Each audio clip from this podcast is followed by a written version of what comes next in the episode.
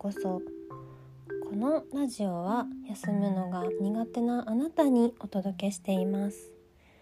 ここでは看護師と保健師としての経験を持つ私マユティが知るともっと心が楽になるをモットーに日々のことや睡眠のことについてお話しします。このラジオはあなたが寝る前に発信します。はい、えー、皆さんかがお過ごしですか？お元気ですか？はい、えー、私はですねあの最近あの本をねちょっといっぱい読みたいなっていう風なこう読書欲が上がってきてまして、うん、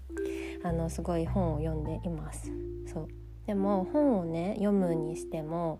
あのこう女性だとあの女性ホルモンの周期によって、まあ、大体4つに分かれているんですけどもあの生理前とかだとこうちょっと気分が沈みやすくなったりっていう特徴があるんですね。うん、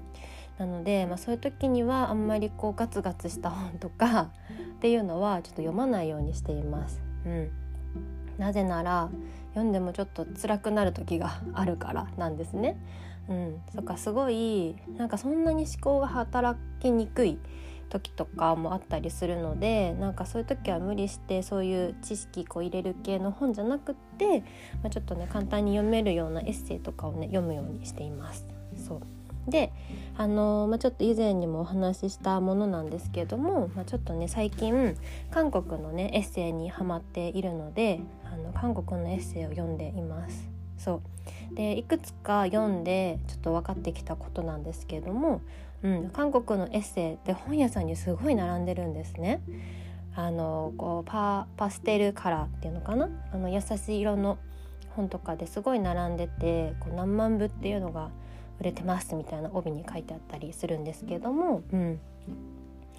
あの書いてあって売っているような感じなんですけども、まあ、ちょっとねやっぱ日本と韓国のこう背景的な文化っていうのも似てるからすごく日本でもこう売れやすいのかなっていうふうに感じています。うん、あの韓国は特徴としてこうすごくね数字で評価されやすいっていうあのところがあるみたいで、うん、なんかこうどのぐらいの大きさの家に住んでいるのかとか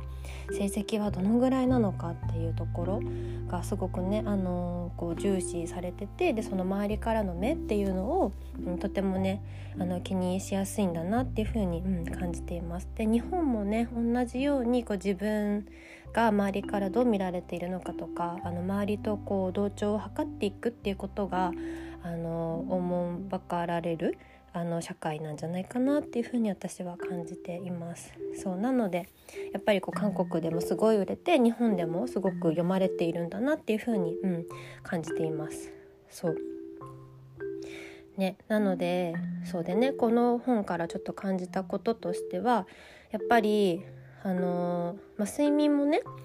あの人によって必要な時間って違うんですよね。だからあの隣の席の人が「いや私は6時半6時間でいつも行けるんで」みたいに言ってるから自分も合わせて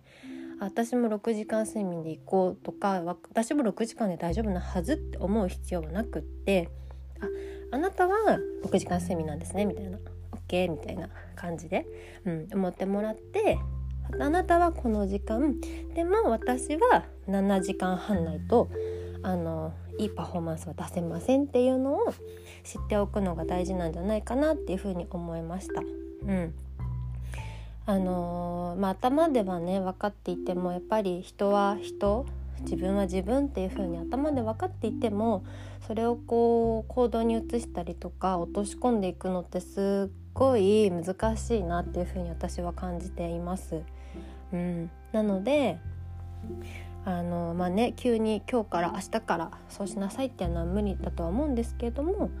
あのそう自分はこの時間が必要っていうのをまず分かってでそれをねあのこう守っていくじゃないけど続けていくっていうのがすごくこう長い目で見て大事なんじゃないかなっていうふうに思います。そう変になんか睡眠時間あの他人に合わせていく必要はないんですよね。そう長い目で見てあの今流行りの流行りっていうかよく聞く言葉で言うと SDGs でこう持続可能なね自分でいるためにも、うん、あのそこは張り合う場所ではないかなっていうふうに思います。うんなのでねもし今日中でもこう眠気を感じることが多い人毎日こういつも日中眠いなって思っている人はあのー、今の時間では、睡眠が足りてない可能性があるので是非ねあの1日10分でも15分でもいいので少しずつ少しずつあの時間をね伸ばしていくようにしてもらえたら嬉しいなと思っています。はい、えー、それでは今日も一日お疲れ様でした。また明日お会いしましょう。おやすみなさい。